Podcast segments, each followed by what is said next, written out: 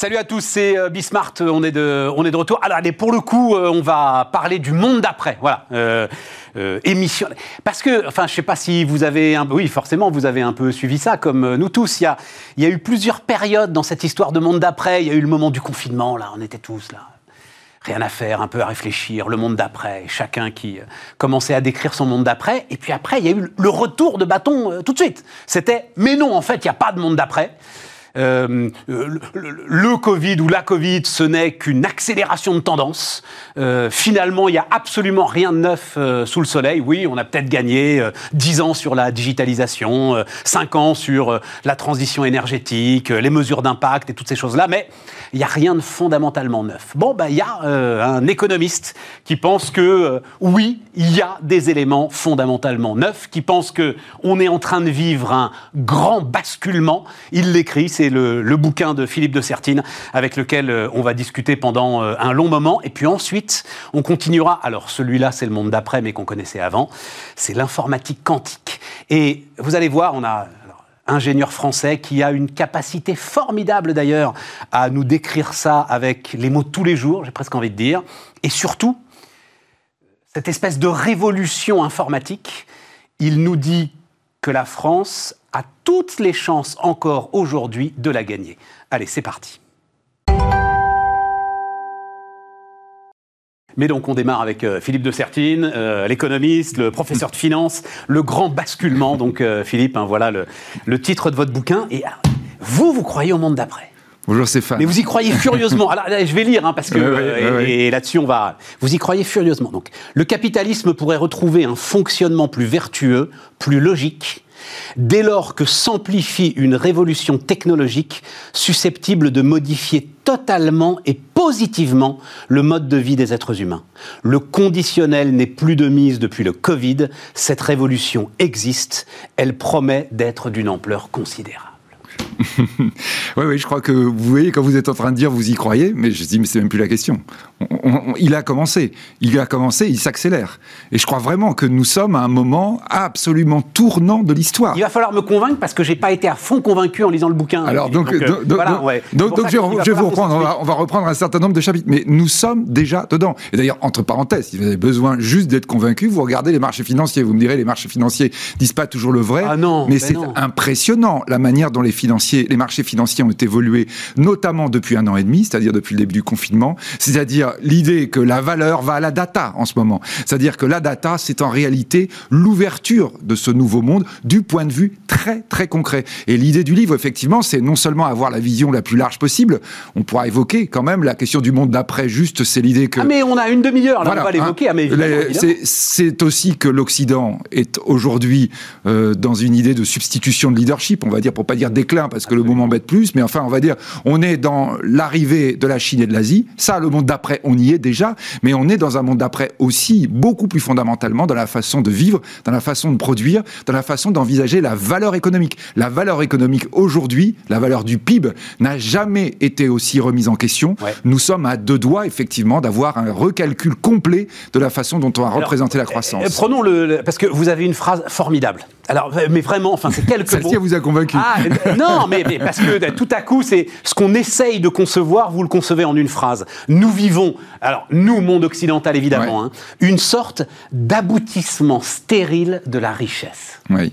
C'est magnifique, Philippe. Oui. Ah merci, mais vraiment, merci. Aboutissement stérile de la richesse, euh, ce qu'on appelle, euh, euh, ce qu'on appelle en économie les rendements décroissants. C'est ça, en fait, le monde dans lequel on est rentré un petit Oui, même peut-être au-delà. J'utilise beaucoup l'histoire dans le livre. Hein. Je fais, beaucoup on va plein de trucs. je fais beaucoup d'allers-retours dans le passé, non pas en disant c'est une reproduction du passé, parce que la pire des choses avec l'histoire, c'est imaginer qu'elle va se reproduire. Sinon, ce serait trop beau. Hein. on aurait déjà tout inscrit. Non, elle est à chaque fois l'histoire utile pour les leçons qu'elle nous apporte par rapport à une situation totalement différente, totalement inédite, qui a tendance effectivement aujourd'hui à nous désarçonner. Oui, je pense qu'on est à un aboutissement stérile de la richesse, hein, pour reprendre cette formule que donc euh, qui ah, mais la mienne. elle est magnifique. Mais, euh, euh, non seulement parce, que, parce que vous évoquez par les rendements décroissants, mais par un élément, à mon avis, beaucoup, beaucoup plus important, c'est le fait que ce, on va dire, ce déclin de l'Occident fait qu'en Occident, on produit de moins en moins de richesses.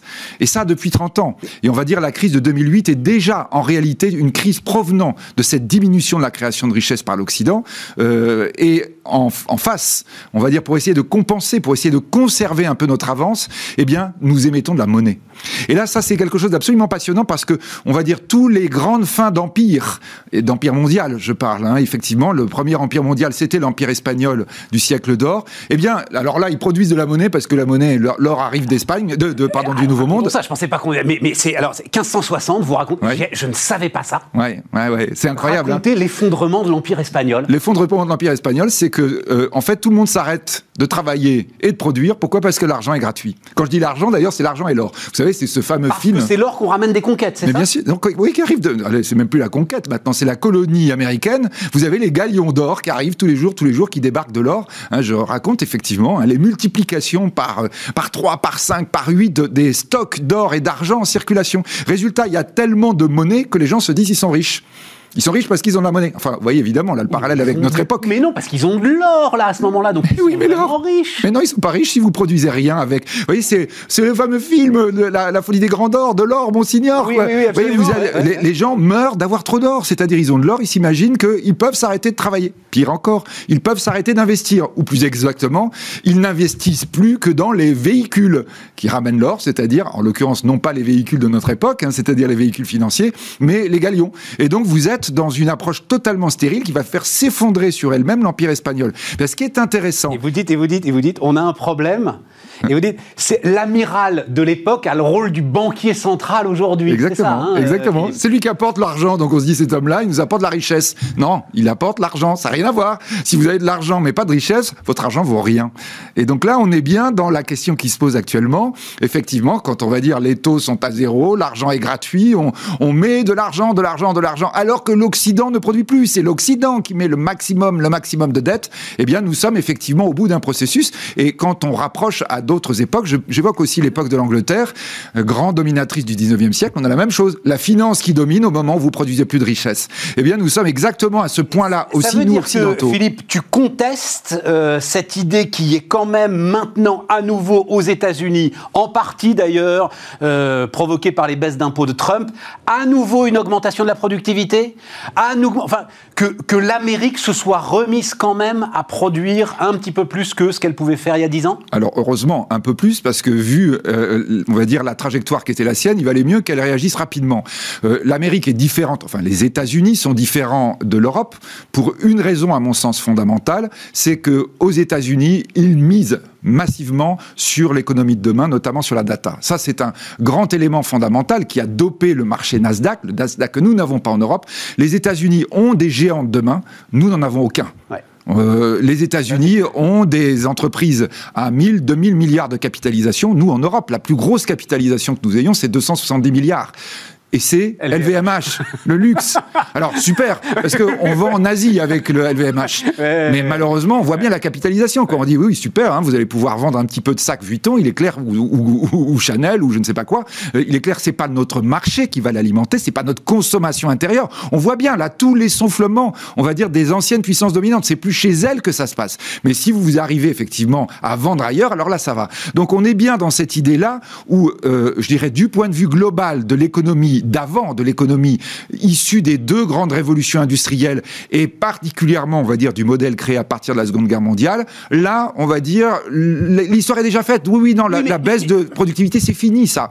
On n'en parle même plus parce que nous sommes dans un autre monde qui commence. Ça veut dire que bien sûr que les Américains, comme nous, sont dans une logique où si nous, nous, nous regardons que le rétroviseur, on va dire, c'est tragique. On a, et d'ailleurs, mes collègues américains sont tellement imprégnés. Et là, je parle aussi de la pensée, du, de la pensée dominante, des élites dominantes. Ça, vous le revoyez dans le passé. Les gens qui ne se regardent qu'eux-mêmes et qui disent, vous savez, ça va être la stagnation séculaire. Attends, attends, Philippe, on a le temps, donc Ah n'ouvrons oui, pas oui, à chaque fois un tiroir, parce que ça aussi c'est un tiroir que je voulais ouvrir avec vous? Oui. Restons sur, restons sur la data. Ouais. Mais la data, il y a 15 ans que j'entends parler de la data, Philippe. C'est-à-dire Ouais. que euh, Google, Apple, euh, Amazon, euh, enfin, ce sont des géants du monde d'avant. C'est Si on a un monde d'après post-Covid, c'est pas ces entreprises-là qui vont construire ce Alors monde ça, c'est intéressant. Ou dans votre, c'est quoi Ouais, votre Entièrement d'accord. C'est-à-dire, en réalité, non. Ils sont de la première génération. Comme le digital, c'est pareil. Depuis 15 ans, cher Stéphane, Bien sûr. euh, de toutes les émissions que vous faisiez, il y avait des gens qui vous disaient la révolution digitale. Oui, non, sauf qu'il s'est passé Covid. Il s'est passé Covid, c'est-à-dire que d'un seul coup, d'un seul, quand on a arrêté l'économie, alors là, c'était un test qu'on pensait jamais faire du point de vue de l'économie mondiale, on l'arrête, et là, on a une réinvention en direct, une réinvention bricolée d'ailleurs, parce que s'il y avait rien de vraiment prêt, tout d'un coup, on voit ce que ça veut dire le digital. Ouais. Ça veut dire le digital, ça veut dire tout d'un coup que vous déplacez plus. C'est ça l'élément fondamental à mon avis. C'est-à-dire que vous réinventez la manière de fonctionner dans le service. Alors vous allez dire, ah oui, mais il y a le reste. Non, non, attention. 75% du PIB aujourd'hui mondial est dans le service. Et plus ça va aller, plus ça va monter. Pourquoi? Parce que la population mondiale vieillit. Or, plus nous vieillissons, plus nous consommons du service. Oui, mais et moins de la production industrielle. économie Tu- enfin, tu dis assez justement d'ailleurs. Bon, oui, il y aura moins de déplacements, ok. Non, non, mais plus Euh, de donc- déplacement du tout. Là, Mais non, pas plus de déplacements Non, du non, tout, mais- Philippe. Personne n'en veut. Non, non, mais oui, Enfin, c'est ça la leçon qu'on est en train d'apprendre là. C'est que les gens ont envie de retourner au bureau. Stéphane, stop, attention, là on parle des vieux, hein. c'est-à-dire nous, c'est-à-dire ceux qui ont moins, on va dire plus de 25 ans. Non, mais tous ont envie de revenir dans le monde d'avant, on a une force de rappel très très forte, ça on est d'accord. On a toujours ça à chaque révolution industrielle ou chaque révolution technologique, c'est pas confortable. On préférait avant, on avait nos repères, non seulement nos repères de vie, mais même nos repères de structure de société. Ce que j'évoque, c'est-à-dire évidemment que les premiers à dire ah non non, on veut pas du monde d'après, c'est les élites. Pourquoi? Parce que le monde d'après, c'est eux qui ont fait, c'est comme ça qu'ils sont Oui, devenus des élites. ils seront victimes, Et, et donc absolument. toutes les élites, quelles qu'elles soient, politiques, économiques, syndicales, tout le monde dit oh là là, Oui, non, mais c'est non, non, pas mais alors on l'a vécu dans nos entreprises. Non, Stéphane. On l'a vécu dans nos entreprises. C'est les gamins qui voulaient retourner Stéphane. au bureau. C'est eux qu'on devait pousser dehors en plus de disant vous 25 n'avez ans. pas le droit. Mais Stéphane, juste, juste, attention, c'est l'élément par lequel je commence. Dérèglement climatique. Non, non, attention là, on n'a pas le droit du reset. On n'a pas le droit de recommencer comme avant. C'est-à-dire que nous savons que nous sommes dans une situation intenable. Et d'ailleurs, Covid nous a démontré que le problème était bien le modèle économique. Ah, ça c'est clair. Quand que le modèle arrêté, économique, ah, ça on a vu tout de suite, ça s'améliore. Donc, euh, on va dire les tenants extrémistes. Quand l'économie s'arrête, la pollution s'arrête. Voilà. Ça, là-dessus, vous Bon. commencez votre bouquin là-dessus, c'est effectivement Alors, incontestable. les, les, les- les jeunes extrémistes aujourd'hui qui diraient, voyez, c'est bien le problème, donc il faut arrêter la croissance complètement. Et même quand on va encore plus loin, vous avez les, jeunes super extrémistes qui disent d'ailleurs, il faut que l'humanité disparaisse pour que la planète continue. Donc effectivement, ce serait une solution. Le livre, le livre dit qu'il y a peut-être une alternative. Hein, donc, mais, je crois que par rapport au nouveau modèle, et c'est là où, du point de vue historique, on est dans une situation qu'on n'a jamais vue. On a un modèle économique qui ne marche pas à 8 milliards. Il a marché à 500 millions, 000. 8 milliards d'habitants sur Ah oui, Terre. 8 milliards d'habitants. Non, non, donc 8 ça milliards colle aux d'habitants. 8 000 milliards Oui, aussi, non, sur la planète. À, à 8 milliards d'habitants sur Terre. Il ne marche pas, et on va vers les 10 milliards d'ici à peu près une, une, une vingtaine d'années, on va une, une trentaine d'années, allez, on va voir. Mais de toute façon, à 10 milliards, il marchera encore moins qu'aujourd'hui. Donc ça veut dire quoi? Ça veut dire effectivement que nous sommes dans une situation où il faut inventer, il n'y a pas le choix, un autre modèle. Et l'autre modèle, alors on est en train de dire, ah bah oui, on va faire des voitures avec de l'électricité, on va essayer de produire un peu moins, on va essayer de consommer un peu moins. C'est-à-dire qu'on est en train, nous, occidentaux, de dire, non, c'est vrai qu'on a un rôle tellement épouvantable qu'on va essayer d'atténuer notre rôle. Mais on n'est absolument pas en train de proposer un modèle pour 8 milliards d'humains. Absolument pas. On voit bien que quand on parle de 8 milliards d'humains, nous avons effectivement, allez, on va dire, euh, 7 milliards de non-occidentaux, disons, allez, 5 milliards de gens pauvres. Pas très pauvres, hein, parce que la pauvreté, l'ultra-pauvreté recule, elle a juste encore un tout petit peu reprogressé pendant le Covid, mais elle recule vraiment.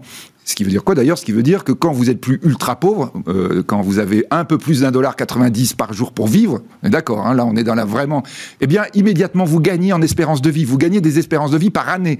Donc on revient à mon problème de tout à l'heure, c'est-à-dire que du coup la population mondiale vieillit. Tout à fait. Et donc ça veut dire que le modèle que nous devons proposer est un modèle qui puisse fonctionner pour 8 milliards. D'autant plus que nous, occidentaux, allons être très très vite derrière et plus devant, pas en charge de conduire la voiture. Donc là on va, enfin si je puis dire d'ailleurs. Donc là, vous voyez, quand on est en train Oui, de mais dire, Philippe, on va, ça- non non mais vous voulez revenir au non, bureau, mais ce personne, n'est pas possible. perso- mais mais, C'est oui, pas mais possible. personne n'ira vous contester là-dessus. Le sujet, c'est que euh, euh, je ne vois pas et j'ai pas vu dans votre bouquin qui est alors euh, hyper pédagogique, ouais. énormément d'histoire. On va en reparler. J'ai pas vu les germes. Ah bah si pourtant je vais vous les donner. Alors, allez, non, mais comment faire en sorte que notre comportement change quand on a tous envie, tous, absolument Non non pas tous, tous. Non non c'est pas vrai. Non, non, Stéphane, je suis tourner désolé. la page de ce Covid. Oui, non, mais tourner la page, ça veut pas dire revenir à la page d'avant. Et ça, pour le coup, justement, c'est ça le grand changement. Pas forcer les gens, Philippe. tu Non, non, mais c'est pas la sujet. question, justement. C'est ça l'élément fondamental. Même discussion avec Jean Covici. Vous C'est pouvez pour- pas forcer les gens ne C'est pour ça, c'est pour ça que Covid a été une expérience absolument inouïe. Parce que les gens, les vrais gens, la base, vous, moi, on a commencé à vivre différemment. Jusqu'à maintenant, on disait en théorie, il va falloir qu'on vive différemment. Mais tout le on monde disait. pas mais- aimé. Mais vous rigolez ou Vous quoi avez adoré euh, vivre non mais vous, vous, vous êtes, vous euh êtes en train de voir ce qui se passe là aujourd'hui. Vous êtes en train de vous rendre compte que là, par exemple, juste sur la France, mais je vous parle au niveau mondial, vous avez toutes les villes moyennes qui voient leur immobilier qui monte. À votre avis, pourquoi? Parce que vous avez tous les Parisiens, en particulier jeunes, qui peuvent qui peuvent, on est d'accord, faut pouvoir, qui sont en train de dire je pars. Vous avez noté quand même les entreprises qui sont en train de dire oui, bah je vais découper en deux pour le moment les immeubles que je reçois. Là, on est en train de dire il va falloir avoir des approches dans lesquelles on propose au moins la moitié du temps en télétravail. Mais vous vous rendez compte ce que ça veut dire Ben, C'est-à-dire c'est qu'on pas est lancé. énorme, Philippe, c'est pas énorme. Pas du tout. Ça veut dire que nous sommes lancés dans un processus qu'on n'arrêtera pas. Je vous le dis vraiment parce que j'avais déjà travaillé là-dessus il y a dix ans. En vérité, je vous le oui, dis, oui, c'est- pour ça que j'ai souri. C'est pour ça que j'ai souri. Ça avait un côté un peu prophétique. Mais là, c'est même pas prophétique parce qu'on est bien dans une vague, dans une vague qui est lancée, dans une vague qui est lancée par la base, c'est-à-dire la plus puissante qui soit. Et ça, c'est pas qu'en France, c'est pas qu'en Allemagne, c'est pas qu'aux États-Unis. Je, je respecte ça. le truc le plus passionnant, je l'ai beaucoup dit ici, si tu tires le fil du télétravail, tu es saisi de vertige. Ah ben, c'est d'ailleurs tout le- ce que ça change. Sauf que je constate, et alors on a ici les professionnels de l'immobilier qui nous en parlent évidemment, Ben, évidemment, les professionnels euh, des services généraux qui nous en parlent évidemment, l'ensemble. Je constate que si tout cela bouge, ça mettra des dizaines d'années à bouger, Philippe. Covid. Or, ton urgence euh, écologique ne peut pas attendre des dizaines d'années. On est d'accord. Euh, sauf que Covid a montré que c'était pas des dizaines d'années qu'il fallait. C'est-à-dire que d'un seul coup, d'un seul, on s'est Tu penses que c'est une dynamique qui est partie et qu'on n'arrêtera pas Absolument. Et je crois que cette dynamique, on ne mesure pas encore à quel point elle va nous obliger à basculer littéralement.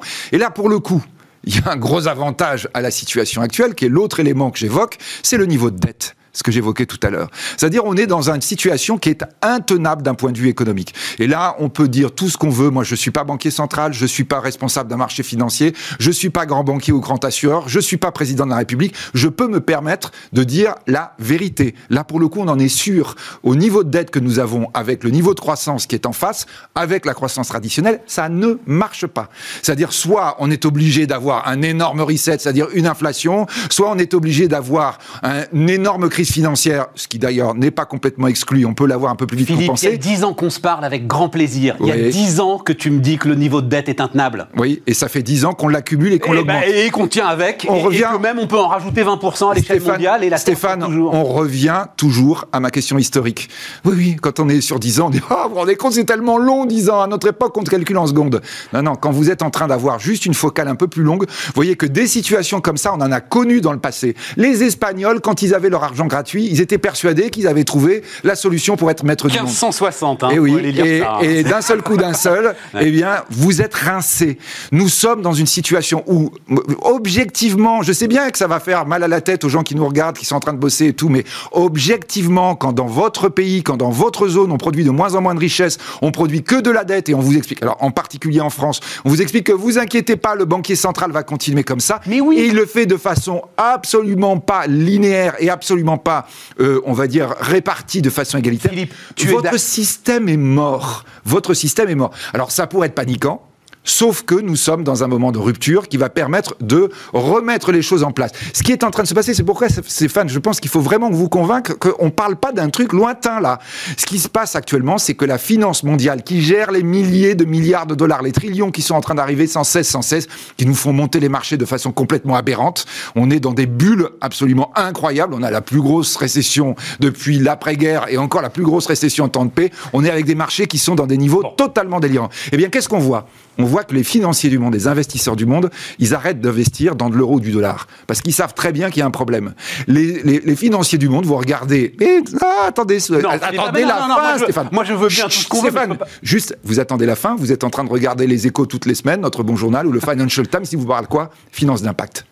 C'est-à-dire quand vous êtes en train d'investir dans l'impact, toute la finance mondiale est en train de se tourner vers l'impact. L'impact, ça veut dire quoi? Ça veut dire que je ne cherche pas de l'euro ou du dollar parce que de toute façon, je sais que ça, ça ne veut rien dire. En revanche, de l'impact, ça, c'est du concret. C'est ça que me demandent mes clients. Ils me disent dans quoi t'investis? Oui, je vais t'expliquer combien ça te rapporte en pourcentage. Non, non, je ne veux pas savoir. Les taux sont aberrants, la liquidité est aberrante. Dis-moi réellement dans quoi t'investis. Et là, on dit en ce moment, maintenant, l'impact. Je vous répète, c'est en train de monter comme une vague incroyable. Et ça, ça fait un an, hein, ça fait pas longtemps. C'est-à-dire que Covid ah a accentué là, il y a une accélération là-dessus, j'ai aucun Mais doute. phénoménal. Tu as absolument raison. Phénoménal. Mais ça va. Alors, j'ai pas le chiffre en tête. Malheureusement, je pensais pas qu'on partirait là-dessus, mais c'est passionnant. Et d'ailleurs, on va prolonger un peu plus longtemps cette, euh, cette discussion. Mais c'est quoi? C'est, allez, 5-6% aujourd'hui de l'investissement du monde qui Non, se fait en impact. Non, non. T'en as encore plus de la moitié. T'as encore aujourd'hui. Stéphane enfin, Soumier, non. mais, mais Stéphane Philippe de. Sertine, les, les États européens ont émis combien Vont émettre, allez, 500, 1000 milliards de dettes encore Je sans doute répète cette année je- je- ce que je dis dans. elle va être avalée, cette dette, par la finance mondiale. Ce Et que- la Banque Centrale Européenne n'a même pas énormément d'efforts à faire en Ce ce que je dis, la question, ça. la question de l'État, on s'en fiche parce que la- la- la- le financement public dans des moments comme ça n'a pas d'intérêt. En revanche, ce qu'on voit dans tout le financement privé, et là pour le coup c'est vraiment la spécialité qui est la mienne, en dehors d'écrire des livres, euh, je suis en train de travailler par exemple sur les questions d'impact. Je vais faire, vous voyez, le Forum pour l'investissement responsable va nous demander à la fin du mois de juin de faire une simulation en disant on a des fonds, mais là quand on parle des fonds, on parle des grands, grands gestionnaires de fonds. On parle des gestionnaires de fonds qui gèrent des trillions. Ils sont tous en train de dire non, non, c'est pas verdissement partiel, Oui. c'est pas 6%. C'est 100%.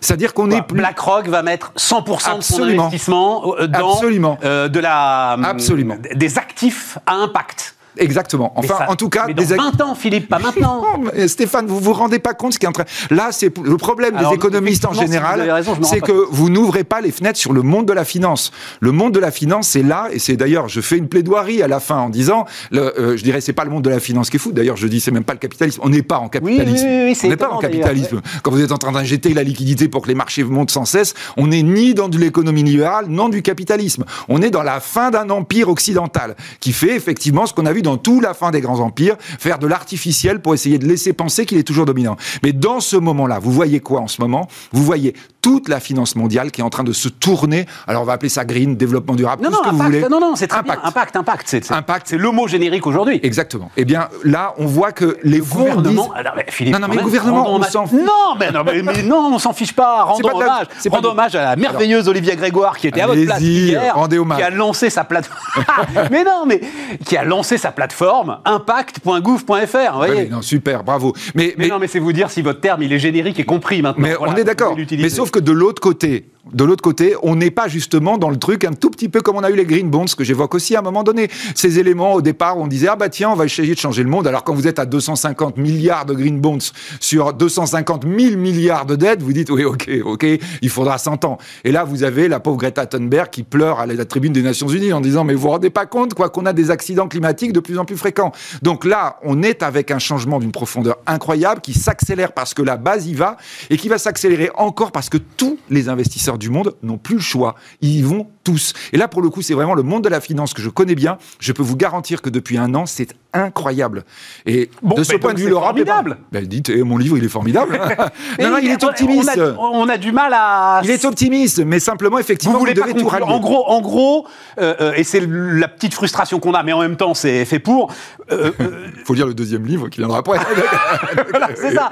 Vous ne voulez conclure sur aucun chapitre, en fait. Bah, Notamment, bah alors, euh, Oui, oui, prenons un peu le temps de. Allez-y, Parce que si on est sur un déclin de l'Occident, bon, par Non, non, quoi mais on est. non, non, stop. Là, c'est pas si on est. On est sûr. Oh, on est sûr. Alors là, ça y est. hein, et je vous rappelle, hein, Stéphane Soumier, Un là. effondrement de Mais l'Occident. non, c'est pas un effondrement. Mais- c'est pas. la- L'Asie est le vous premier êtes- producteur mais- de mais- mais- du monde. Mais, ça mais y la est. Chine n'est pas dans un état bien plus enviable, euh, Philippe, Euh, à vous lire. Vous avez vu ce que je dis, effectivement. Je dis la Chine a accepté d'être leader mondial. Ce qui, dans son histoire, toujours pareil aussi, mon retour historique est important par rapport à la Chine. Très souvent, dans l'histoire, la Chine aurait pu prétendre, elle l'a pas voulu.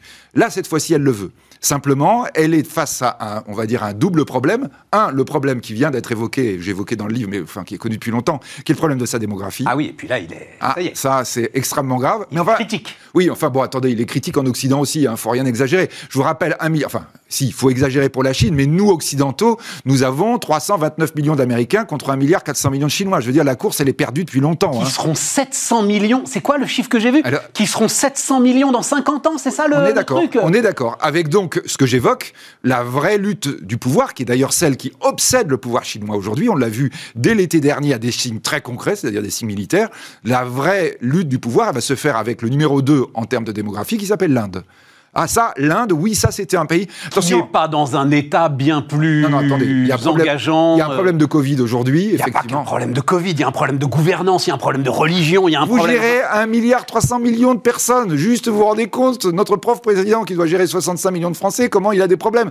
On est avec une autre dimension là, ça c'est clair. En revanche, l'Inde, je vous rappelle, est devenue cinquième puissance mondiale.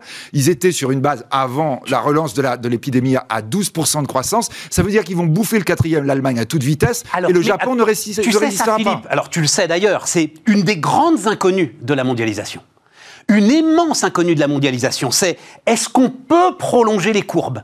Est-ce qu'effectivement, si vous regardez le développement de l'Inde, vous prolongez les courbes et vous dites ce que tu viens de dire? Moi, j'ai des témoignages de chefs d'entreprise.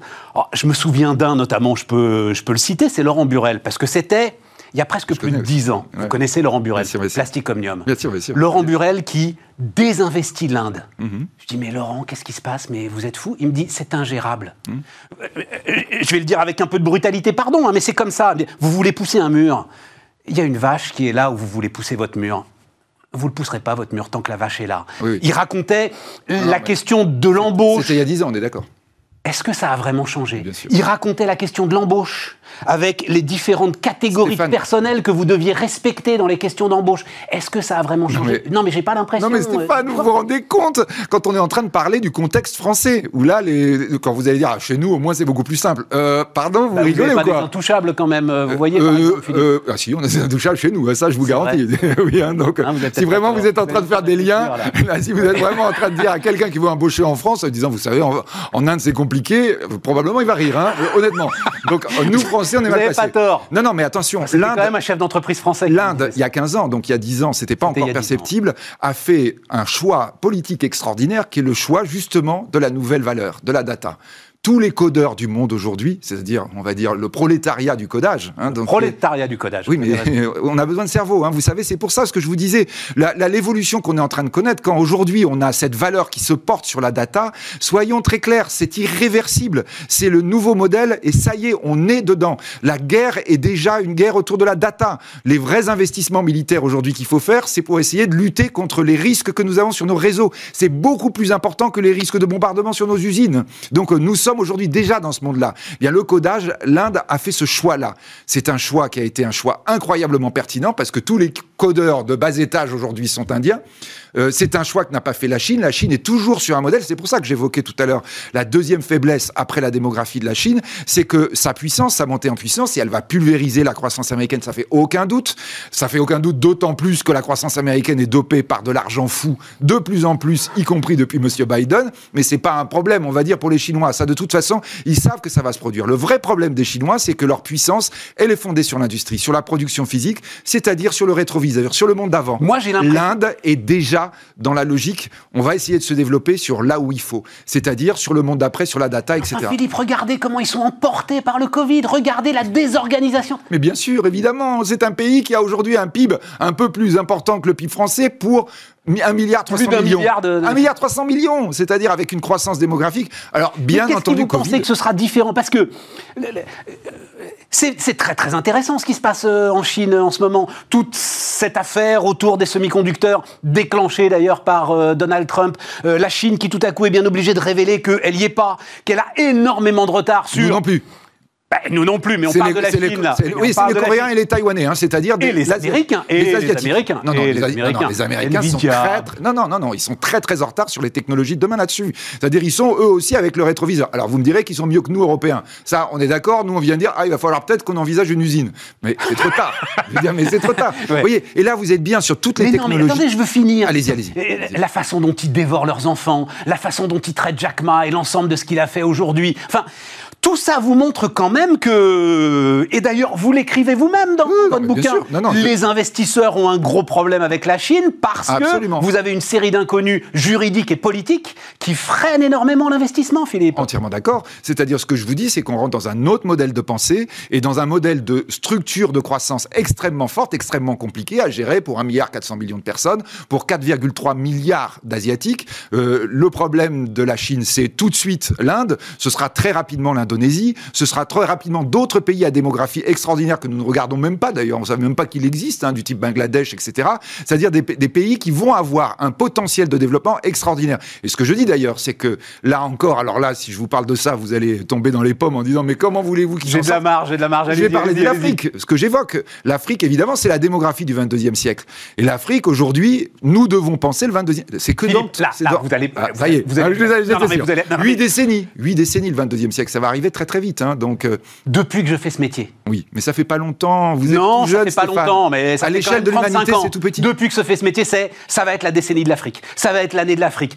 Là, je repousse. Hein, je vous dis, c'est le siècle, hein, donc ça me laisse un tout petit peu de marge. Mais parce mais que. là encore, et, chacun d'entre nous va le regretter évidemment, et c'est ça qui crée des déséquilibres mondiaux d'ailleurs, euh, qu'il va falloir adresser de manière très urgente, mais sans arrêt. il y a des éléments exogènes qui les font retomber. Sans arrêt, il faut que j'arrive à vous répéter, répéter, répéter. L'Asie est passée devant nous. La démographie a repris le contrôle de l'économie. Ça y est, c'est fait. Je vous parle pas de futur, je vous parle pas d'avenir, j'essaie pas de vous convaincre. Je vous mets juste des chiffres sous le nez. Ça y est, l'Asie, 4,3 milliards, a une croissance que nous ne rattraperons pas, que nous ne rattraperons jamais.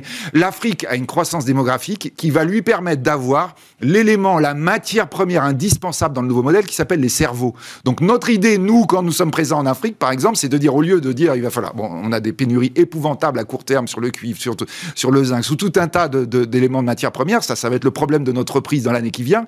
Mais la vraie question, dans la période un peu plus lointaine, c'est de dire comment on va gérer éventuellement notre position sur les cerveaux, sur l'éducation, sur la formation. Nous devons, j'ai dit ça Tout ça parce que, attends, ça s'appelle le grand basculement. Tout ça, ça n'a rien à voir avec avant ou après le Covid, euh, Philippe C'est enfin, des lignes de force que vous exact... là. Et quand même, Stéphane, c'est exactement ce que je dis. Je dis Covid est juste un accélérateur. Et c'est pour ça d'ailleurs. Révélateur de je, me ça. je me permets évidemment cette formule un peu rapide en disant bien entendu qu'une tragédie n'est jamais une chance. Mais je dis l'avantage de Covid, c'est que tout d'un coup, ça fait un facteur d'accélérateur incroyable de tout ce que je suis en train d'évoquer. Et que ce facteur d'accélérateur, à mon avis, marque le début du XXe siècle. Alors attends, parce qu'il y a deux. Il y a quand même des, moi, il y a des trucs qui m'ont vraiment alors, intéressé. Et il y a notamment, ah, tu as une phrase aussi euh, assez géniale. Quand une révolution triomphe, c'est toujours quand les forces de l'argent l'ont décidé. Ouais. Absolument. C'est-à-dire, c'est pour ça, je dis aujourd'hui, le fait. pris la révolution bolchevique, euh, Les forces de l'argent, il regarde avec un grand sourire. Mais oui, bien sûr. Non, Les forces de l'argent, elles avaient euh, hostile à ce truc-là. 1900, 1900 quoi? 17, ah oui. Vous vous souvenez quand même que les forces de l'argent, là, pour le coup, elles avaient affaire d'un côté ou de l'autre. On est d'accord, la révolution bolchevique, si vraiment qu'on vous revienne. Ah voilà, ouais, d'accord, ok. Ah oui, là, là, vous aviez des gens qui avaient intérêt que la Russie s'arrête, hein, on est d'accord. Hein. Donc ça, c'était une autre époque, c'est une époque de guerre qui, je l'espère, ne reviendra pas. Et quand vous avez la guerre, vous avez les forces de l'argent qui sont derrière. Qui s'occupent de la guerre. Oui, bah, oui comme d'ailleurs toutes les forces. Oui, non, mais sinon, c'est hein, vrai. Mais sinon, à part ça, donc, mais même, enfin. Y compris la nôtre, notre formidable de 1789. oui, évidemment. Enfin, alors là, on est bien d'accord. C'est même l'archétype de la révolution. Mais vous prenez les autres, 1830 et 1848. Alors là, vous avez tous les éléments où effectivement on manipule, enfin non, allez, on manie, je vais essayer d'être moins cynique, on manie tout un tas de très très belles images qu'on présente à nos enfants et peut-être parfois jusqu'au reste du monde, mais quand vous regardez concrètement comment ça s'est passé, on est quand même avec des choses qui sont très rationnelles d'un point de vue économique. La grande différence, c'est qu'à l'époque, les forces de l'argent avaient intérêt à libérer les individus. Ben, je crois que là, aujourd'hui, elles n'ont plus intérêt. Je crois que les forces de l'argent, d'abord, répétons-le, elles sont complètement perdues parce que nous avons cassé les boussoles de l'argent, hein, et ça, c'est un élément effectivement qui, historiquement, c'est déjà produit, ce qu'on a ce qu'on avait dit tout à l'heure. Et donc là, les forces de l'argent, elles se retrouvent dans une situation où, je le répète, elles cherchent quelque chose de, dur sur lequel elles peuvent s'accrocher. Et c'est la transition énergétique. Et, c'est l'impact. Non, non, ah, vous allez plus loin. Oui, oui, oui, oui, qu'est-ce que j'ai dit, mon Dieu Oui, oui, oui, oui. Parce que vous dites arrêtez avec la transition énergétique, ça suffira pas. Mais exactement, parce que je pense que la transition énergétique, c'est cette façon habile, politique, de parler aux gens, euh, aux vrais gens de la rue, en disant il va falloir changer quelque chose. Comme on a toujours changé d'énergie, on se dit ah bah oui, c'est ça la solution. Non, non, ça c'était les 200 dernières années années où le problème était la production physique. Maintenant, le temps qui vient, c'est le problème du service. Ce n'est plus l'énergie en tant que telle qui est au cœur du problème. Et ce que je dis beaucoup, hein, voyez, c'est-à-dire que la question du mouvement, la question de la production vous pose le problème de l'énergie. Quand vous ne bougez plus, le vrai problème, c'est le transfert de la data. Philippe. Et quand on dit d'ailleurs au passage, juste peut-être parce que tout ça, c'est toujours une critique qu'on dit, mais vous vous rendez pas compte combien consomme d'énergie la data.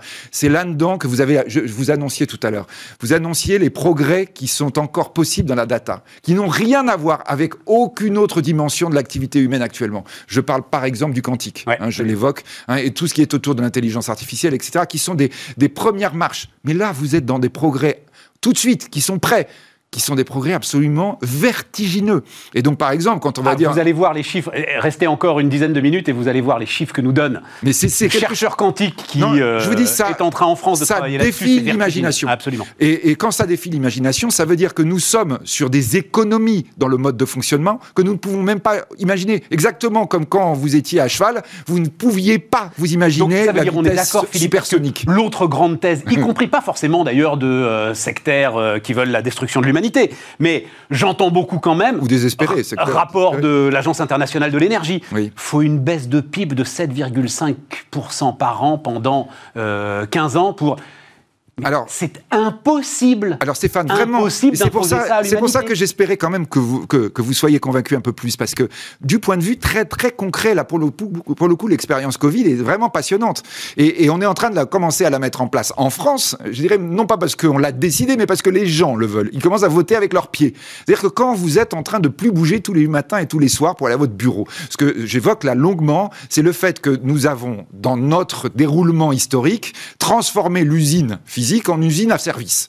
C'est-à-dire, d'ailleurs, moi je sais très bien dans les enseignements que nous faisons, nous utilisons encore des grands auteurs du management qui sont des gens de l'économie industrielle. Absolument. Et donc on a refait la même chose, les mêmes types, c'est plus des cheminées, c'est des tours, mais on a tout reproduit exactement pareil, donc avec évidemment les villes qui vont autour, les gens qu'on met autour, exactement comme on produisait, du, on produisait de, de l'automobile ou qu'on produisait euh, des machines à coudre. Là, tout d'un coup, on s'est rendu compte que c'est plus obligé de faire bouger les gens. Mais quand vous dites ça, vous vous rendez compte ce que ça veut dire en termes de décroissance douce? Décroissance, alors douce, sauf évidemment pour ceux qui produisent le truc d'avant. hein. C'est-à-dire en termes de tramway, de métro, d'autoroute, de voitures, de, fonctionnement des villes. Tout ça, vous n'avez plus besoin. C'est ça qu'évidemment le grand vertige qu'on a aujourd'hui, la grande force de rappel, c'est ce que vous disent toutes les personnes aujourd'hui quand vous les interpellez sur ce qui se passe, quand vous dites télétravail. Vous dites, mais vous vous rendez compte les conséquences? Ben oui, mais bien sûr, je me rends compte des conséquences. Mais quand je suis en train de vous dire qu'il faut changer de modèle, évidemment qu'il va y avoir des conséquences. La seule vraie question, je reviens aussi là, bien sûr, sur Schumpeter, sur celui, ceux qui ont vécu la précédente grande révolution. Ils vous disent, vous inquiétez pas, on est dans une course de vitesse, mais en général, ce qui va le plus vite, c'est le nouveau modèle. C'est pas la fin de l'ancien. Donc, euh, on est bien là, dans cette rupture de vitesse extraordinaire. L'année 2020-2021 représente l'accélération parce que, je le répète, l'ensemble des gens du monde ont dit, on y va. Et quand vous dites qu'ils sont pas d'accord, alors là, pour le coup, là, tous les sondages, j'en évoque un certain nombre dans le livre d'ailleurs, bah, et, et vous en avez encore récemment qui ont été faits, simplement dans notre petite France, avec, euh, je dirais, nos forces tranquilles de Mais- rappel et de mais- mais confort, Philippe, mais vous disent, mais quand même, si on vit différemment, je suis pas contre. Ah, Stéphane, là... Non, non, non, non, non, non. Non. c'est- c'est- C'est encore croyais. une fois, c'est ce que je disais, c'est le vertige. Oui, mais le C'est-à-dire, vous dites comme ça, vous dites comme ça tranquillement. Enfin, pas tranquillement d'ailleurs, parce que c'est ça qui fait votre force, c'est que Ouais, ouais, rien n'est jamais tranquille. Mais vous dites, bon, ben voilà, euh, on se déplace plus, il n'y a plus de voiture, il n'y a plus de train, il n'y a plus de métro, il n'y a plus d'avion, il Il y n'y en a a plus moins, de. Oui, oui, beaucoup moins. Oui, alors, Mais, mais- mais ça, c'est une mutation économique, une transition c'est économique. exactement ce que je vous raconte. Hein. Oui, mais qui d'abord crée un effondrement et qui d'abord crée euh, Eh des ben, ça y est, des- ça y est, vous êtes peur, vous- vous n'avez pas assisté au cours de Schumpeter à Vienne dans les années 30. Voilà, voilà, encore une fois. Vous étiez affolé parce que vous disiez, mais vous vous rendez compte, je suis maréchal ferrant, je connais le cheval depuis, de- depuis la nuit des temps, qu'est-ce qui se passe quand on supprime le cheval Enfin, monsieur Schumpeter, vous vous rendez pas compte? Bah là, exactement, c'est ce que je raconte dans le livre, c'est qu'on est en train de voir la chose devant nous. Bah oui, quand vous avez tout d'un coup Amazon qui explose, et je le répète, hein, Amazon, comme Google, j'ai eu la chance d'évoquer ça. D'ailleurs, il y avait- il y avait plein de citations que je voulais vous donner quand vous me posiez les questions, puis je les ai oubliées maintenant. Enfin, si, je me souviens que je vous les ai pas données. Mais quand vous avez rencontré les patrons de Facebook, etc., d'Amazon, qui vous disent, mais ma, ma boîte va mourir. Ma boîte va mourir. Comme vous dites, c'est les pionniers qui étaient encore dans l'ancien monde. Ils vont mourir parce que l'innovation ne, ne cesse d'exploser. Et ils n'arrivent pas à la suivre, par définition. Et ça, quand je dis ça, les gens, alors, me disent tout le temps, non, non, mais ça, c'est pas vrai. Ils sont énervés là-dessus. La moitié moitié du bilan de Google, c'est du cash. Ils savent pas quoi en faire. Ils utilisent leur cash à racheter leurs actions, à le redonner aux actionnaires. Ils savent plus comment innover. Et à côté, vous avez effectivement, blum, tout d'un coup, des boîtes qui apparaissent qui n'ont absolument pas vu venir et qui sont en train. Euh, euh, euh, Facebook. Alice, Alice, et Bob, là, ils bah sont, ils sont à trois dans leur garage en train de réinventer l'informatique quantique. Exactement. tout et donc, et ça, vous avez ça partout. Donc, ça ah, veut dire que ça va changer sans cesse. Mais ça, ça veut dire. Le, non, mais juste. L'angoisse. Ça veut dire que les supermarchés, c'est fini, que la grande distribution, c'est fini. Ben, je sais que quand je suis en train de vous dire ça, vous dites, eh, oh, j'ai un paquet de clients qui sont justement dans ce secteur. Non, mais, oui, mais, non, ça, c'est pas mon sujet. Moi, c'est pas grave. J'aurais des clients. Mais non, non, non, mais je vous assure que tous, ils sont en train de. C'est cette mutation. Mais qu'est-ce qu'ils racontent là? Parce que vous savez, tout le monde est en train d'écouter l'émission là tranquillement. Oh, bah, il est un peu allumé le gars. Et tout d'un coup, vous êtes dans le secteur quoi. Et là, vous êtes en train de dire, mais il, se rend compte là ce que vous disiez tout à l'heure, c'est-à-dire les étages de bureaux qui sont en train d'être aujourd'hui rendus par les boîtes. Mais pas tant que ça. Et oui, ben quand même. Aujourd'hui, pas tant que ça. Voilà, ça je le sais. Aujourd'hui, pas tant que ça. allez en parler à Courbevoie, etc. Allez voir le nombre d'entreprises qui sont en train de dire maintenant comment on va faire. Le patron de l'établissement public de la défense était à ta place, Philippe, il y a quelques semaines. Bon, ben, il, va est jeune, il est jeune et, il est jeune. C'est un jeune fonctionnaire. il n'est pas, pas, très inquiet. Oui, oui, non, mais ça très très, bien pour lui. On est d'accord que moi, s'il n'est pas inquiet, ça m'inquiète parce que ça veut dire à ce moment-là que vraiment attends, il nous le système ancien se reconstruit. Il nous reste 3 minutes. Déjà, mon Dieu, mais on a passé. Ça fait 40 minutes qu'on discute. Est-ce que tu t'es Il y a quand même quelques pages. Non, mais ça c'est le monde d'après aussi, tu vois. Ça c'est le monde d'après. Voilà. Il faut parler. On prend le temps de discuter. Non, au ah contraire. Ah voilà. Non, c'était le monde d'avant ça. Bon, d'accord, très bien. Je pense que le monde d'après, on prend le temps de discuter parce que les choses sont complexes. Perdons pas une minute. Allons-y. La dette. Oui, quand même. Moi, je veux pas. Parce que toi, tu connais ça. Trois minutes. Oui. Celle qui est rachetée par la Banque centrale, là, en ce moment, elle est pour l'éternité dans les coffres de la Banque centrale. Pourquoi est-ce qu'on fait peur aux gens avec ça? Stéphane, parce que. Mais, ça, mais pourquoi Parce qu'il faut que les gens aient peur. Non, mais non, Stéphane, tu, juste, nous démontres le contraire. Non, non, non, non, attention. Stéphane, le problème, là, si on est vraiment sur le truc à très court terme du point de vue français, c'est que si on dit Ah oui, mais les banques centrales, elles ont neutralisé une partie. Non, non, attention elles ne peuvent pas dire on va remettre tout le monde à zéro. Parce que ça, ce serait une décision politique. Et bien sûr, non, elle le garde, elle la garde cette dette.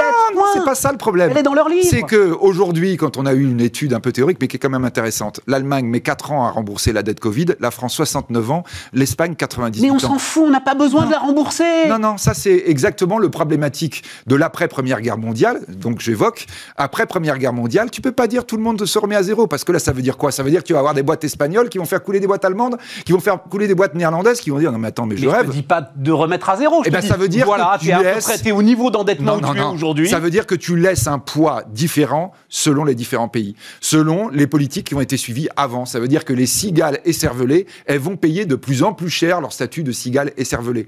Ou alors, si elles ne le font pas, on est dans l'explosion des éléments monétaires. Et là, pour le coup, on est peut-être aussi pas loin de ça, parce que les Américains, avec leur façon aujourd'hui de pousser jusqu'à fond le curseur de l'Espagne du siècle d'or, de ah dire je crée du dollar, ah jusqu'à ce qui n'est pas possible. Là, on est clair, hein, on est en train de dire, eh ben, tant pis pour vous, vous pouvez pas suivre. Moi, je vais avoir une reprise complètement dopée, complètement artificielle, et les autres, eh bien, vous allez crever. C'est-à-dire qu'évidemment, mes entreprises vont vous bouffer. Eh ben, quand tu es là, tu commences à être vraiment en super danger. Donc, je crois que là, faut pas se leurrer. La question monétaire, elle est d'abord le reflet, la question de la dette, elle est le reflet, un, de situations très différentes avant Covid. D'accord. Et de situations très différentes pendant Covid. Et donc ça veut dire quoi? Ça veut dire que ces différences qui se sont accentuées, elles ne pourront pas être gommées ni par les uns ni par les autres. Et donc ça signifie effectivement que le problème, il va nous tomber dessus, que tu dises qu'on est 180%, ou voire même qu'on redevient à 70%, mais si les autres ils n'ont que 10, ça veut dire quoi? Ça veut dire que tu es plus compétitif. Ça veut dire que dans un univers concurrentiel, celui qui est à côté de toi, qui était vertueux, il ne pourra pas dire, ah bah alors d'accord, vous êtes comme nous, parce que vous comprenez, on a créé beaucoup de dettes ensemble, donc on va fonctionner ensemble. C'est pas vrai. Philippe, et le fait que les meilleures choses ont une fin. Ah, c'est dommage. Hein, mais, mais, là, je sens que c'était le moment où j'allais vraiment angoisser les gens. Philippe de Sertine avec nous, et donc euh, l'ordinateur quantique, tout de suite. On repart les amis, on repart avec Théo Perronin qui est avec nous. Bonjour Théo. Bonjour Stéphane.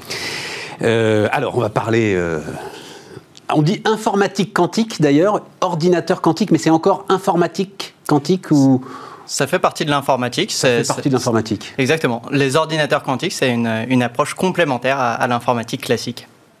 Et alors, tu vois, le truc avec cette histoire de quantique, et c'est le grand mérite de Alice et Bob. Alors d'abord, le premier grand mérite, c'est un truc euh, compliqué, euh, sophistiqué, euh, énormes enjeux, et t'appelles ça Alice et Bob. Ça fait, euh, ça fait personnage de dessin animé. Pourquoi cette démarche? Euh, c'était assez volontaire. Donc les, deux personnages, Alice et Bob, sont les personnages euh, emblématiques des exercices de physique et de cryptographie euh, qui représentent le point A et le point B. Les, physiciens ne sont pas très créatifs.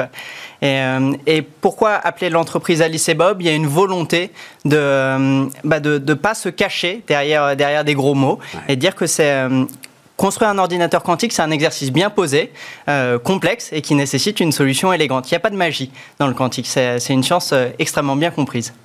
Une solution élégante? Oui, c'est le, le, défi qui est devant nous est énorme. Et, euh, et si on l'approche un petit peu de manière frontale, comme, comme le tentent certains de nos compétiteurs, la tâche est, paraît insurmontable. Alors l'approche d'Alice et Bob, c'est de chercher à simplifier le problème avant euh, de l'attaquer. C'est une, approche qu'on souhaite être élégante. Mais alors, élégante, j'adore. Mais attends, alors donc Alice et Bob, c'est-à-dire tous les physiciens en fait, tu dis Alice et Bob un physicien, il sait exactement. Euh, il, pense de quoi on parle. Il pense aux personnages A et B euh, dans, les exercices. Dans tous les exercices de physique. D'accord, d'accord, d'accord. ok, super. Euh, et alors ensuite, c'est exactement ça le sujet. C'est-à-dire que on a un espèce de respect, nous qui sommes totalement ignares. Oh, informatique quantique.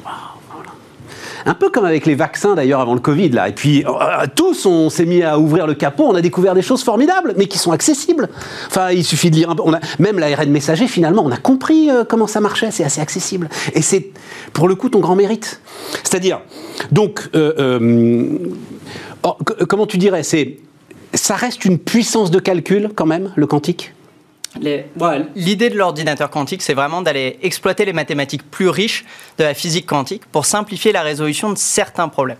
Euh, quelque part, le but, c'est d'utiliser un petit peu les, outils les plus élaborés que la nature nous propose pour résoudre ces défis les plus euh, colossaux.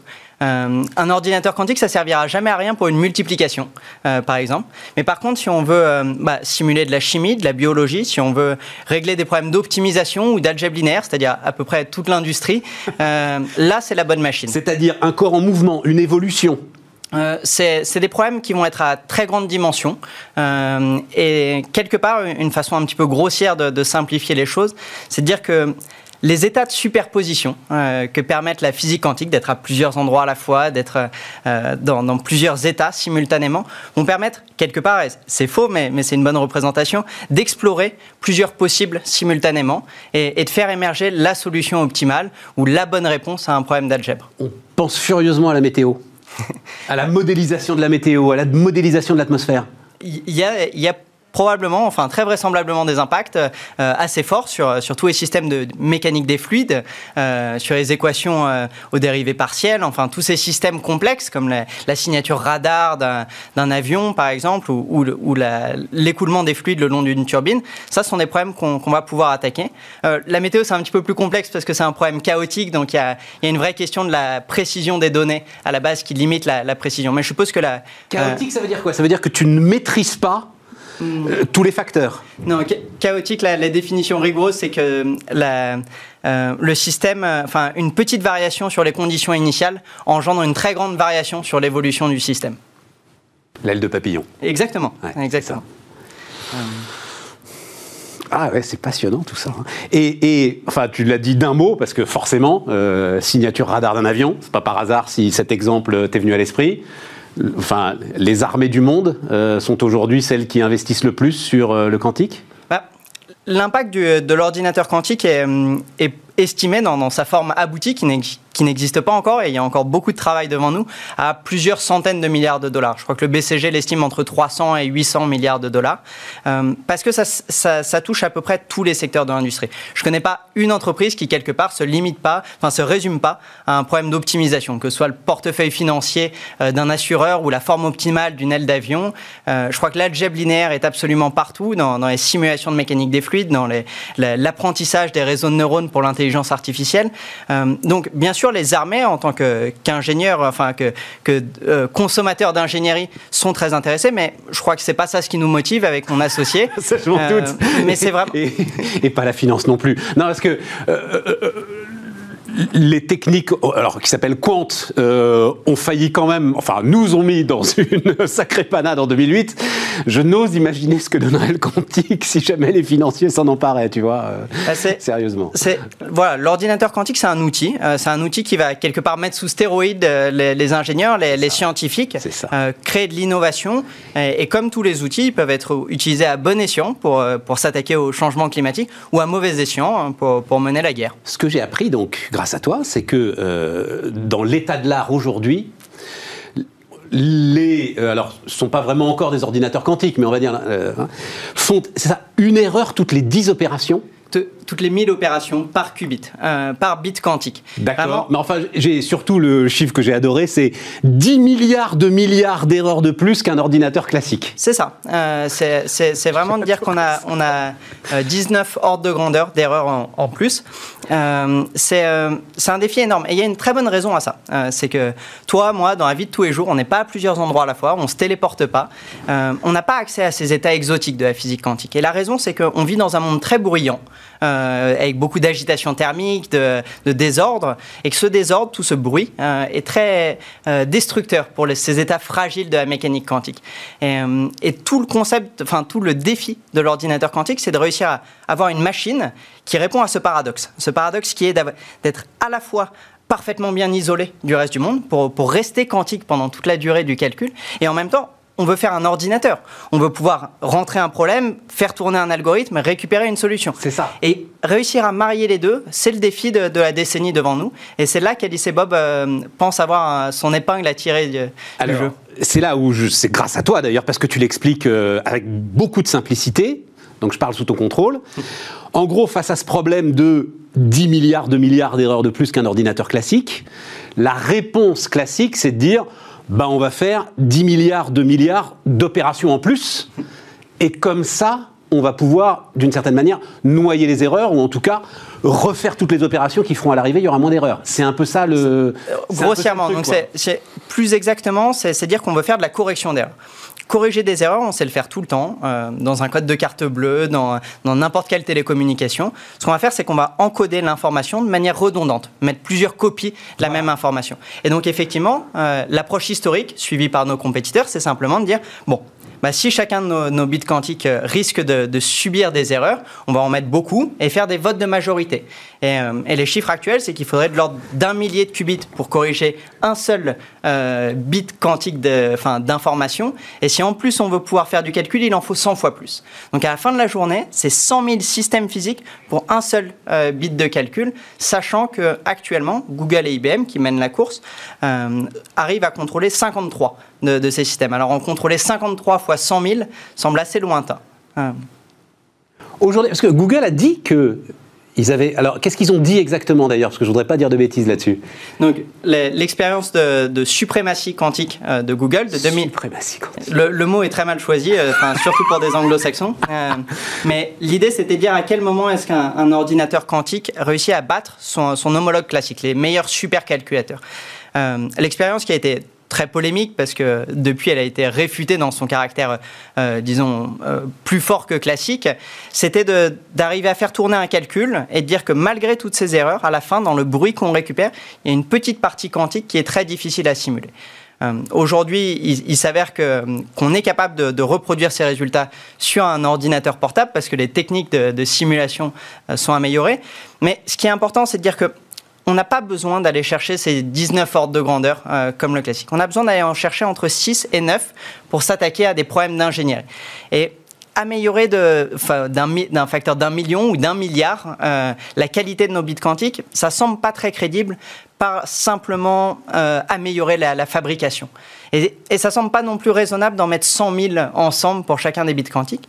Et c'est là qu'Alice et Bob cherchent à, innover. C'est vraiment en cherchant une approche élégante euh, à, à cette- à ce défi, qui est de concevoir un système qui, tout seul, par une boucle de rétroaction, va être capable de corriger une partie de ces erreurs pour simplifier, euh, in fine, la, la construction de la machine complète euh, d'un facteur 3000 à peu près. Et c'est là que c'est absolument fascinant, c'est que euh, tu as face à toi, Théo, les plus grosses puissances d'investissement de la planète, qui ne vont pas dans ta direction. Bah, euh, de, depuis peu, on a été rejoint par, euh, par Amazon, qui, qui maintenant suit nos, nos traces Voilà. sur, euh, sur la, la route aux, qubits de chat, qui sont ces, ces bits quantiques qu'on a inventés dans le laboratoire et qu'on porte aujourd'hui au sein d'Alice et Bob. Euh, et, et donc, effectivement, on, sont des alliés, enfin, sont des compétiteurs plutôt, ils sont pas alliés, euh, sont des compétiteurs de taille. Je tiens à ce que tu en parles avec. euh, euh, je, cherche le mot, tant pis, euh, il veut rien dire, mais beaucoup d'intelligence sur le cheminement de l'innovation. Parce que ça a toujours été comme ça. C'est-à-dire, tu dis, donc effectivement, Amazon a récupéré ce que faisait Alice et Bob, a publié d'ailleurs un papier de recherche, hein, euh, on peut le dire comme ça, citant les travaux d'Alice et Bob. Ce qui tout à coup d'ailleurs vous a donné beaucoup de crédibilité. Oui. Hein mais non, mais c'est super intéressant. Et, et, euh, tout de suite, on se dit Ah, Amazon est en train de te dépouiller, ils sont en train de te voler, ils sont en train de te prendre. Toi, tu réponds Mais non, les gars, c'est comme ça que ça marche, en fait. hein. C'est ça. Bah, c'est le jeu. Alice et Bob, c'est une spin-off de la recherche publique française. Euh, la volonté de la recherche publique, c'est traditionnellement de publier des résultats pour euh, créer de l'émulation, de, susciter des intérêts, que, la communauté se saisisse des bonnes idées pour construire dessus. Et, euh, Alice et Bob prend le relais. C'est une initiative, mais c'est normal de faire la part des choses entre les travaux qui ont été menés dans le laboratoire pendant nos thèses avec mon associé et les, les travaux d'Alice et Bob. Et tu dis aussi à ce stade, en fait, c'est pas une question d'argent. Bah, si c'était qu'une question d'argent, on serait pas là. Euh, avec, enfin, Oui, c'est ça. pas- Tu aurais été d'ores et déjà balayé, quoi. Exactement. Ouais. Euh, en face de nous, on a tous les GAFA, à l'exception de Apple et Facebook. Enfin, y, y il y a tout le monde à peu près. Euh, c'est une course aux enjeux énormes, des enjeux économiques, stratégiques, mais c'est une course qui n'en est qu'à ses prémices. Euh, on est vraiment sur la ligne de départ, tout le monde cherche la bonne idée, la bonne piste, et c'est pour ça que les jeux sont pas encore faits. Et ce qui est intéressant, c'est que le vrai facteur limitant, des, des sous, il y en a, euh, il y en a dans l'écosystème. Le vrai facteur limitant sont les cerveaux. Euh, C'est-à-dire qu'en 8 ans, euh, depuis 2012, on est passé du prix Nobel de Serge Haroche et David Wineland, qui étaient les premiers à vraiment manipuler des systèmes quantiques uniques, à une course à l'ordinateur quantique, à construire des machines. Et donc, entre-temps, on n'a pas eu le temps de, de former des, des millions de, de- de physiciens, d'ingénieurs quantiques. Il y en a qu'une poignée d'un millier de l'ordre qui, qui sont capables de concevoir et de construire cette machine. Il se trouve que euh, à la tête de l'industrie européenne, on va dire ça comme ça, hein, à la Commission européenne, il y a un gars dont je sais qu'il est passionné par cette histoire. C'est Thierry Breton. Est-ce que ça aide? Bah, C'est sûr que euh, c'est un virage technologique fort. C'est un, catalyseur d'innovation. euh, qui va toucher à peu près tous les secteurs de l'industrie, y compris de la biologie et donc de la, de la pharma. Euh, et c'est un enjeu stratégique énorme pour ne pas rester dépendant, euh, notamment à, à l'ère de la pénurie des puces euh, informatiques, euh, de nos compétiteurs anglo-saxons et, et chinois dans un climat économique international de plus en plus protectionniste. Euh, donc, ce qui est intéressant, c'est de voir les, les pouvoirs politiques se rendre compte de l'opportunité, euh, de savoir qu'on n'est pas en mauvaise position. En Europe, on a une école de, de physique très forte, au, au sens large de, de l'école. On a un, une histoire de, de recherche, de, de formation, d'excellence qui nous met en très bonne disposition. Par contre, là où on pêche traditionnellement, c'est sur la capacité à transformer l'essai, à se donner les moyens de ses ambitions. Et, euh, c'est là où, euh, bah, au sein d'Alice et Bob, on, essaye de ne pas avoir froid aux yeux et, de chercher à se donner les moyens de ses ambitions pour créer ce leader industriel du quantique euh, sur la base de cette innovation technologique. Parce qu'on est d'accord, aujourd'hui, c'est pas une question d'argent. À un moment, quand même, ça va être une question d'argent. Bah, Quand il va falloir passer à l'échelle, ça va être une question d'argent. on n'imagine pas SpaceX construire ses fusées à 10 dans un garage. Voilà. Euh, donc l'ordinateur quantique, c'est euh, c'est une machine significativement plus complexe qu'une fusée sous pas mal d'aspects, en tout cas plus exploratoire, qui, qui fait appel à de la science plus moderne. Euh, et donc ça va nécessiter à un moment donné euh, de passer la sonde. Alice et Bob a, a très bien commencé, mais, mais ça reste très timide par rapport aux, aux enjeux qu'il y a devant nous. Bon, ben on espère qu'à ce moment-là, justement, comme la NASA a été au rendez-vous d'Elon Musk, on espère qu'à ce moment-là, Thierry Breton ou je ne sais qui sera au rendez-vous de Alice et Bob. Merci beaucoup, euh, Théo. Merci infiniment. Merci beaucoup. Théo Perronin, donc, euh, qui est le patron, l'un des cofondateurs, c'est ça, un cofondateur, d'Alice et Bob, qui était notre invité sur Bismart.